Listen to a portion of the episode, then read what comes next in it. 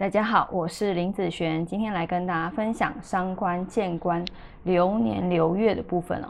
那其实很多八字啊，呃，本命哦没有伤官见官，但是不代表他这辈子就不会出现这方面的事哦。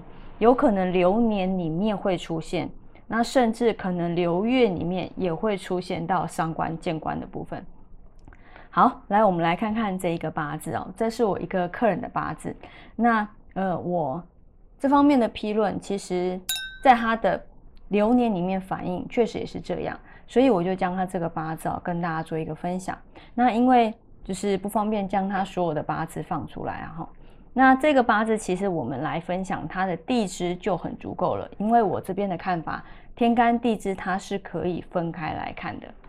好，我们先来找主角的部分。伤官见官嘛，对不对？那官是女生最重要感情的部分，所以呢，我们来看她的官。那官对于水水系的人，其实就是土。好，这个八字的土就这两个嘛。啊，好，我们来看看这个八字以大运的部分。好，先来看大运，大运的流通，它会变成土生金，生水。好。木伤的一个部分，可是哦，你看这个大运里面，它的这个官煞其实是不错的。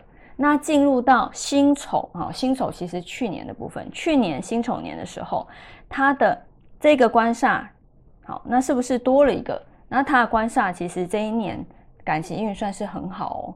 那在这个流年里面，它的官煞不错，但是不代表这一整年都好。好，那如果你有在看到流月的时候，什么时间会让他这个官煞好，就是受伤的部分。那让官煞受伤，一般呢，我们也可以叫做伤官见官。为什么？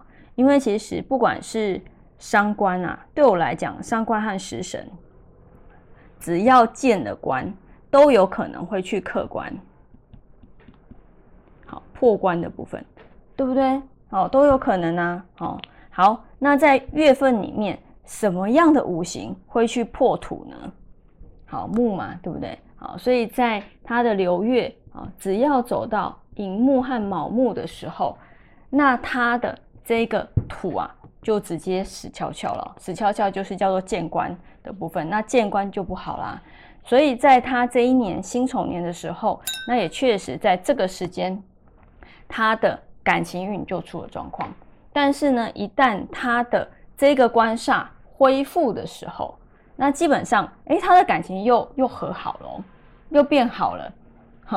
所以有时候，呃，五行在你身上的运行，它会让你有这方面的感受，跟对方有一些呃相互的一些连结。就是当这你这方面不好，你容易看对方不顺眼，对方也容易看你不顺眼。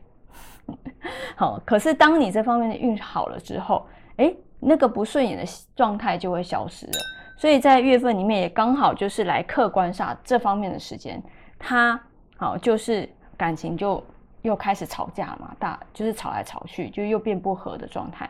所以这个部分啊，嗯，我觉得可以跟大家哦做一个分享，因为在去就是现实的生活中，确实他这一年就是发生了这样子的部分。好，那以上这个影片就分享给大家以及我的学生，我们下次见喽，拜拜。